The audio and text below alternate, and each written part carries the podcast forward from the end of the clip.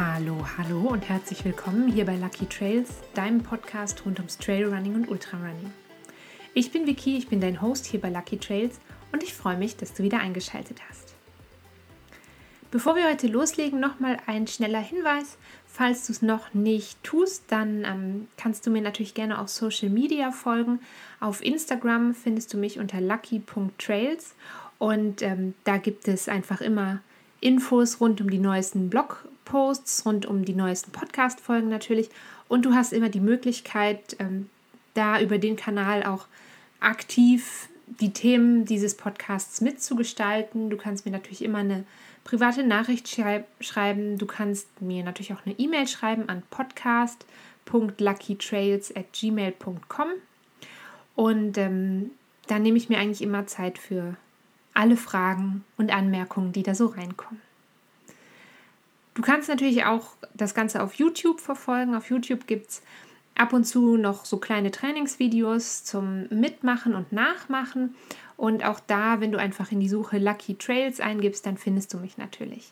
Und den Link zum YouTube-Kanal findest du auch immer noch unten in der Infobox bei jeder Podcast-Folge. Und wenn dir der Podcast gefällt, dann äh, feel free natürlich jederzeit eine positive Bewertung zu schreiben, mich weiter zu empfehlen oder auch auf jeder Plattform, die du benutzt, ein Abo dazulassen. Das, ähm, da freue ich mich sehr, immer. Ich habe gerade gesagt, ihr könnt ähm, oder du kannst so ein bisschen aktiv den Podcast mitgestalten, in, im Sinne von, dass man Fragen natürlich schicken kann, Anmerkungen schreiben kann und eine Frage sozusagen, die sehr, sehr oft kommt, was viele von euch hören wollen, das weiß ich, da geht es immer so ums Thema Ernährung. Was soll ich essen? Wie viel soll ich essen? Wann soll ich essen? Was soll ich vielleicht lieber nicht essen? Und du merkst schon, es ist einfach ein extrem weites Thema. Und Essen, Ernährung ist auch ganz oft ein sehr emotionales Thema. Und ganz sicher ist es eins, was für jeden und jede von euch ganz anders ist. Also für Person A kann was eines, das eine stimmen und für Person B ist es schon wieder ganz anders. Und deswegen finde ich es so schwierig, hier im Podcast allgemeingültige Tipps zu geben. Ich glaube, wenn du den Podcast schon länger hörst, dann weißt du das schon, dass es in der Regel für nichts allgemeingültige Regeln gibt. Und ich habe mir aber trotzdem so ein bisschen überlegt, wie, kann, wie können wir uns so ein bisschen dem Thema Ernährung ein bisschen mehr widmen und ein Gedanke war, dass wir uns mal so einzelne Nährstoffe anschauen, die unser Körper braucht, die unser Körper im Alltag braucht und die er aber eben auch für den Ausdauersport braucht. Und ähm, da so ein bisschen schauen, was machen diese Nährstoffe, ähm, wo kriege ich sie her und äh, warum sind sie eben so wichtig. Und einsteigen tun wir heute mit dem Thema Salz. Bei meiner Teilnahme am K68 in Davos in diesem Jahr habe ich mich unterwegs sehr lange mit einer Sportlerin auch über die Verpflegung vor Ort unterhalten. Ich habe mich mit sehr vielen Leuten unterhalten, während ich gelaufen bin oder stellenweise gekrochen bin. Wenn du dich dafür interessierst, mal in, den, ähm, in diesen Podcast reinzuhören, also in diese Podcast-Folge reinzuhören, dann ist das, wenn ich mich nicht ganz täusche, die Folge 68 gewesen. So, also ich habe mich eben mit dieser anderen Sportlerin unterhalten und ähm, wir hatten beide sehr früh das Bedürfnis, was Salziges zu uns zu nehmen. Also zum Beispiel bei dem Rennen gab es ähm, Gemüsebouillon und ähm, ich war aber auch sehr, sehr froh, dass mein, mein Team sozusagen mir unterwegs ähm, Käsewürfel mitgebracht hatte. Das fand ich sehr angenehm, weil die gab es leider nicht an den Verpflegungsstationen. Ähm, ich habe mich gefragt, so warum ist es eigentlich so, dass wir so ein Bedürfnis nach Salz bekommen auf so einer langen Strecke? Wofür brauchen wir das Salz eigentlich beim Laufen? Und natürlich, in welcher Form nehmen wir das am besten zu uns? Und während ich mich so damit auseinandergesetzt habe, ist mir aufgefallen, es ist eigentlich ganz lustig, dass ähm, es den Begriff salzig gibt. Also wenn man hört, ich möchte was Salziges, zeigt es eigentlich schon, wie wahnsinnig wichtig der Mikronährstoff Salz für unseren Körper ist. So wichtig, dass wir in der Sprache einen eigenen Begriff für diese, diesen Geschmack sozusagen haben. Und ähm, genau, warum brauchen wir Salz überhaupt? Ähm, wir brauchen Salz unter anderem dafür, dass es ähm, das Wasser in unserem Blut bindet. Da kommen wir gleich nochmal zu. Grundsätzlich muss unser Körper natürlich den Salzhaushalt sozusagen immer ausbalancieren. Und im Alltag verlieren wir über Schweiß und über Urin immer Salze und das müssen wir dann wieder nachladen sozusagen. Wenn wir natürlich Ausdauersport betreiben, wenn wir laufen gehen, dann verlieren wir auch mehr Salz als, ähm, also eine größere Menge Salz, nicht mehr Salz, äh, eine größere Menge Salz, als wenn wir, sag ich mal, nur im Alltag unterwegs sind. Diese Menge Salz, die wir verlieren, die ist, was für eine Überraschung, sehr individuell. Ich habe darüber schon mal ziemlich ausführlich in Folge 63 gesprochen. Da ging es ums Thema Trinken und Trinken wird heute auch nochmal wichtig. Ähm, also ums Thema Trinken ging es da und um die Mikronährstoffe, die wir beim Trinken aufnehmen. Beim Laufen schwitzen wir also und unser Schweiß besteht zu einem ganz großen Teil, zu ungefähr 99 Prozent aus Wasser und nur zu einem Prozent aus ähm, verschiedenen Mikronährstoffen, zum Beispiel aus Salz, aus Amino- und Fettsäuren, aus Harnstoff und Harnsäure, ähm, aus Ammoniak und Ascorbinsäure und auch aus Milchsäure und Zucker. Und wie viel genau von diesen jeweiligen Stoffen, also wie viel Salz und wie viel Zucker und wie viel Harnstoff wir verlieren, das ist eben von Person zu Person komplett unterschiedlich. Es gibt ähm, Läuferinnen und Läufer, die verlieren sehr, sehr viel Salz und es gibt Läuferinnen und Läufer, die verlieren eher wenig Salz. Ich glaube, ich verliere eher relativ viel, dass, ähm, dass du das Salz grundsätzlich verlierst. Das siehst du zum Beispiel nach dem Laufen oft an deiner Kleidung oder an deiner Ausrüstung. Und natürlich auch auf deiner Haut. Also dann hast du diese charakteristischen weißen Ränder auf der Kleidung. Oder ich habe immer ganz schlimm im Gesicht.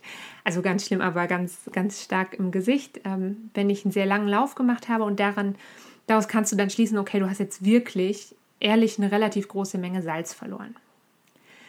Das hängt also davon ab, von deinen persönlichen Genen sozusagen hängt es ab, aber es hängt auch natürlich davon ab, ähm, wie ist so zum Beispiel die Umgebungstemperatur. Jetzt im Moment ist es zumindest hier bei mir sehr, sehr heiß.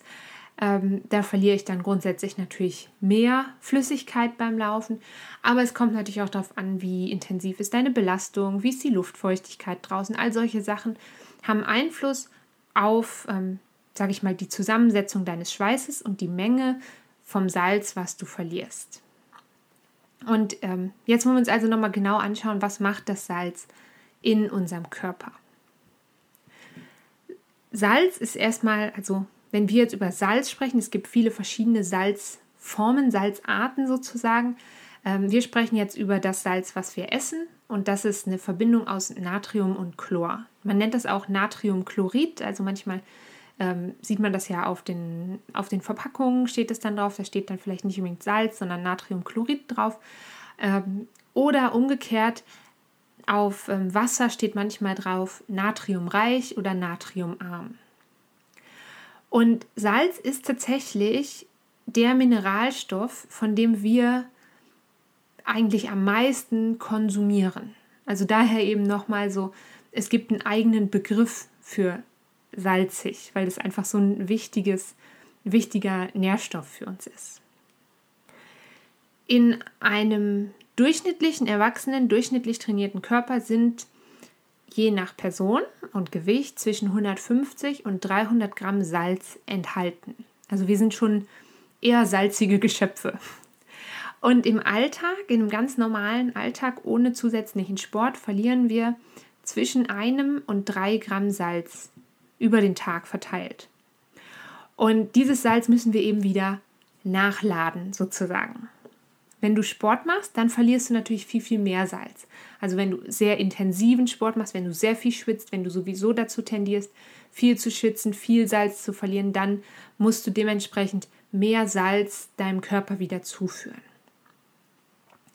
Das Salz, was du dann wieder zuführst, das kannst du natürlich über verschiedene Nahrungsmittel und Getränke zu dir nehmen. Da kommen wir gleich nochmal zu. Du solltest es auf jeden Fall immer darauf achten, dass dein Salzhaushalt gut ausbalanciert ist, sozusagen. weil das Salz wichtig ist für die Regulierung von unserem Wasserhaushalt. Also Salz bindet das Wasser in dein Blut und dadurch sorgt es unter anderem dafür, dass die ähm, Gewebespannung von deinem Körper quasi richtig bleibt. Und ähm, Salz wird auch gebraucht, damit unser Körper die einzelnen Nerven und Muskeln richtig ansprechen kann, damit er die körperinterne Kommunikation sozusagen funktioniert. Und ähm, Salz übernimmt auch Aufgaben beim, bei der Verdauung oder im Knochenbau. Also es wird sehr vielseitig im Körper eingesetzt. Wenn du sehr wenig Salz im Körper hast, dann riskierst du zum einen ähm, eine schlechtere Leistung zu erbringen, weil dein Körper einfach nicht mehr 100% so funktionieren kann, wie er sollte. Und du riskierst unter anderem auch Krämpfe. Es gibt nämlich sogenannte wärmebedingte Krämpfe und die treten bei zu wenig Natrium auf. Ähm, zum Thema Krämpfe und Magnesium und ob Magnesium gegen Krämpfe hilft, habe ich auch schon mal eine Folge gemacht.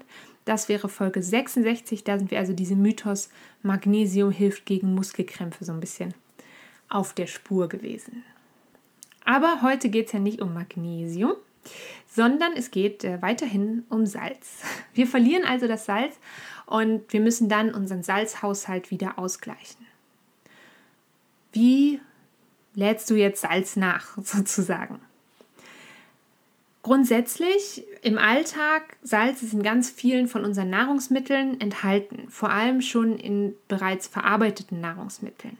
Also im Alltag nehmen wir ungefähr 70 bis 80 Prozent unseres eigentlichen Salzbedarfs schon über fertig verarbeitete Lebensmittel zu uns. Also zum Beispiel sind das Brote, aber es sind auch ähm, Käse- oder Fleischprodukte. Und im Alltag musst du eigentlich, also im Alltag meine ich, wenn du keinen zusätzlichen Sport machst, musst du eigentlich kein zusätzliches Salz aufnehmen, weil eben bei einer ausgewogenen Ernährung ist in deinen normalen Nahrungsmitteln schon genug Natriumchlorid enthalten, also genug Salz enthalten. Aber es ist eben ein bisschen anders, wenn du dich sportlich betätigst. Ernährungswissenschaftler empfehlen, wenn du mehr als zwei Stunden Ausdauersport betreibst, dass du dann zusätzlich Salz zuführst. Und das kann eben über Nahrung sein, die du kaust, das kann über Getränke sein, das kann auch über Salztabletten sein. Meistens ist es einfacher, wenn du während des Laufs, also zum Beispiel während eines Wettkampfs, Salz zu dir nehmen willst, dann ist es einfacher, das Salz über Getränke also oder über flüssige Nahrung zu dir zu nehmen. Also zum Beispiel so eine ähm, Gemüsebrühe oder es gibt auch ähm, salzige Gels, also die müssen nicht unbedingt süß sein. Ich persönlich habe, wenn ich sehr lange unterwegs bin, auch gerne manchmal was zum Kauen. Also ich habe nicht gerne nur flüssige Getränke, ähm, also flüssige Getränke, nur flüssige Nahrung, sondern ähm, eben auch ab und zu mal was, worauf ich kauen kann. Das können eben sowas sein wie Käse, das können so klassische Salzcracker sein, ähm, Nüsse oder Chips, aber eben auch Brot. Also wenn es jetzt nicht gerade ein süßes, süßes Brötchen ist, ähm, aber manchmal einfach so ein richtiges, so eine Scheibe dunkles Brot oder so, das habe ich auch ganz gerne. Das Problem mit Nahrung oder mit der Salzaufnahme über Nahrung ist, dass ähm, wenn du was nimmst, was du erst noch kauen musst, dann brauchst du grundsätzlich schon mal wieder einen Teil der Energie für die Verdauung. Also alles, was du noch kauen musst, was noch nicht flüssig ist, das braucht länger, um verdaut zu werden. Es dauert länger, bis die Nährstoffe aus der Nahrung in deinem Körper und in deiner Blutbahn ankommen. Und deswegen ähm, empfiehlt man so meistens eben zu versuchen, das Salz über Flüssigkeit aufzunehmen. Ähm, man kann eben auch noch so Salztabletten nehmen, die kriegt man einfach in der Apotheke. Die kannst du meistens einfach unzerkaut einfach mit Wasser einnehmen.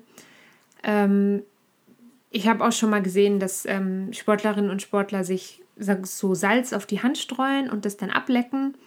Das ist fast wie beim Tequila trinken, nur ohne Zitrone und Tequila natürlich.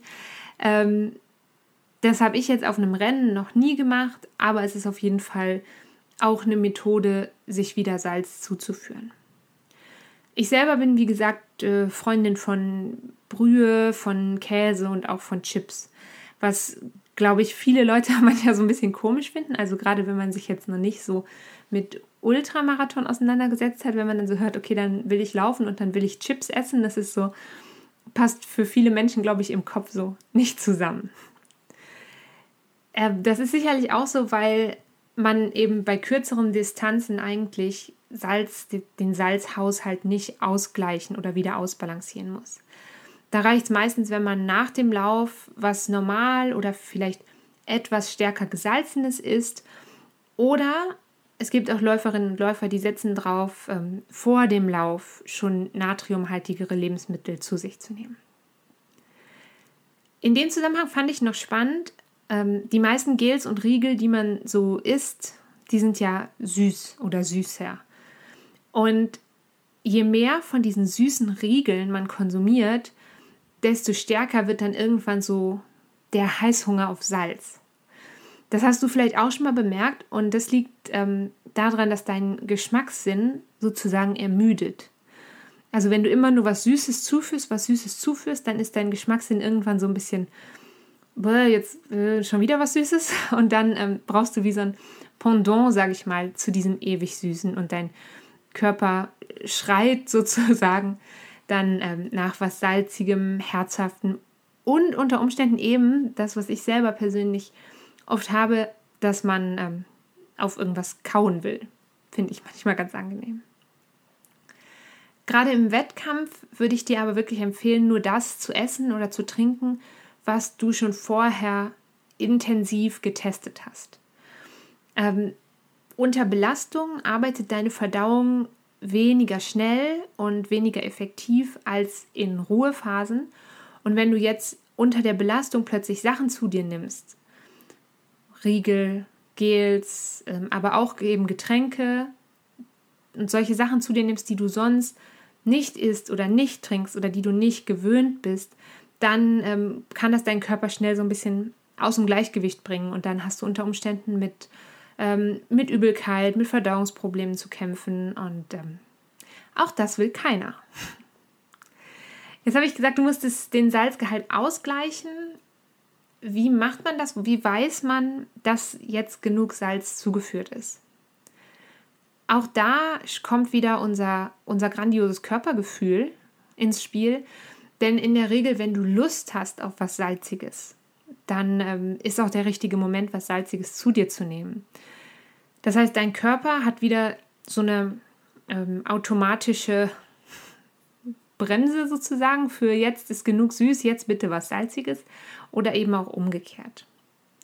Es kann aber natürlich trotzdem passieren, dass man zu viel oder zu wenig Salz im Körper hat. Das passiert eben vor allem, wenn man nicht so richtig auf den eigenen Körper hört.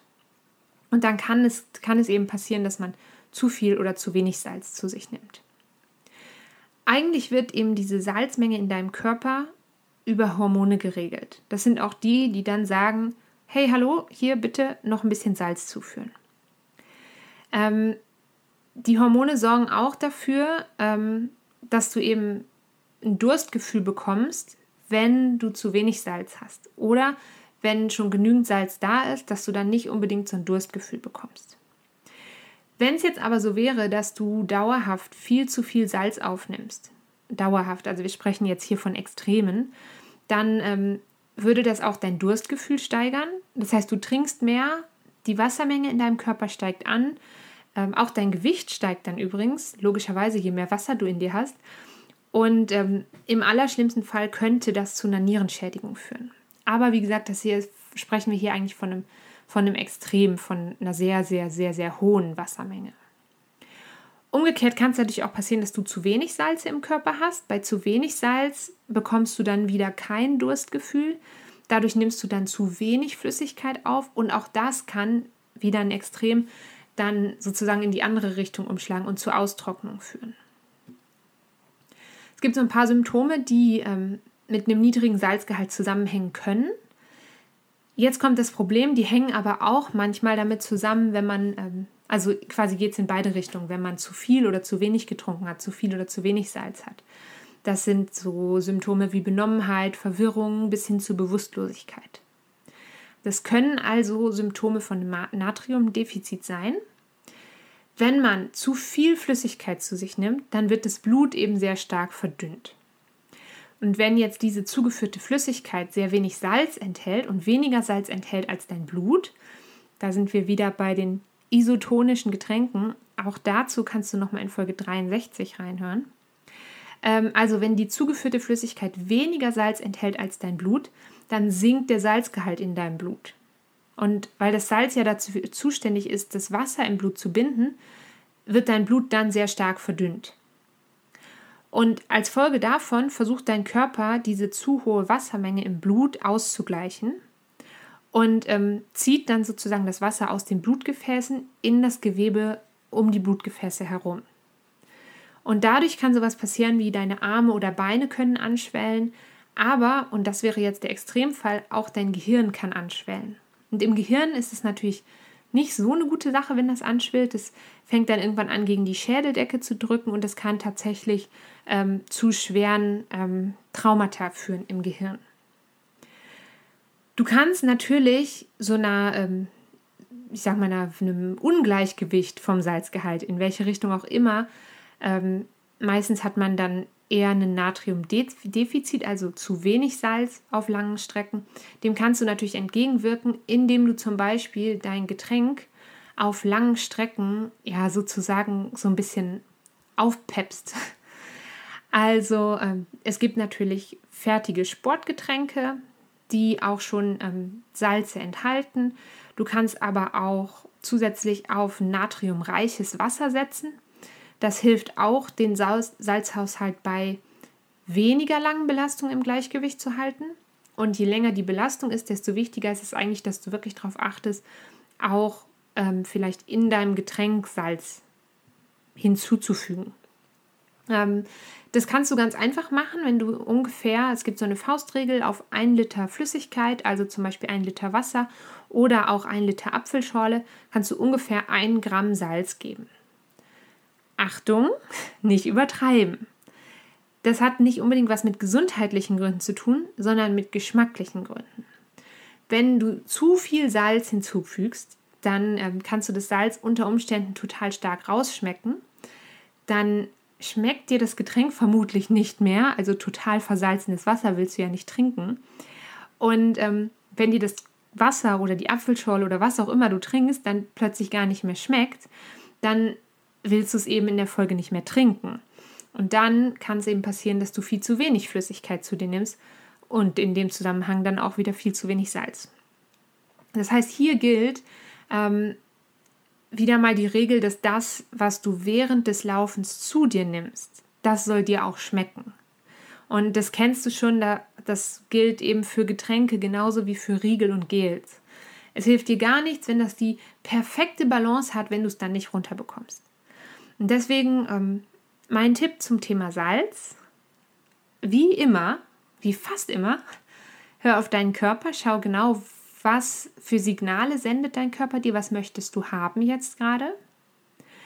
Dann ähm, lern auf jeden Fall während der Trainingsphasen schon, ähm, mit welchen Lebensmitteln du gut zurechtkommst, mit welchen natriumreichen Lebensmitteln du gut zurechtkommst, mit welchen Getränken du gut zurechtkommst und ähm, versuch wirklich so ein bisschen darauf zu reagieren, was dein Körper dir sagt, das und das brauche ich jetzt. Und dann läufst du eher weniger Gefahr, tatsächlich irgendwie einen gestörten Salzhaushalt zu bekommen und daraufhin dann mit Leistungseinbußen zu rechnen hast.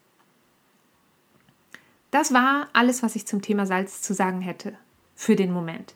Wenn du noch eine spannende Ergänzung hast zum Thema, dann ähm, schreib mir das gerne an meine E-Mail-Adresse podcast.luckytrails@gmail.com oder eben auf Social Media. Da bin ich auf jeden Fall äh, für dich und für alle anderen Hörerinnen und Hörer da. Jetzt wünsche ich dir eine ganz wunderbare Woche. Ich hoffe, dass ein bisschen die Sonne scheint noch bei dir und wir hören uns dann ganz bald wieder. Bis dahin, tschüss!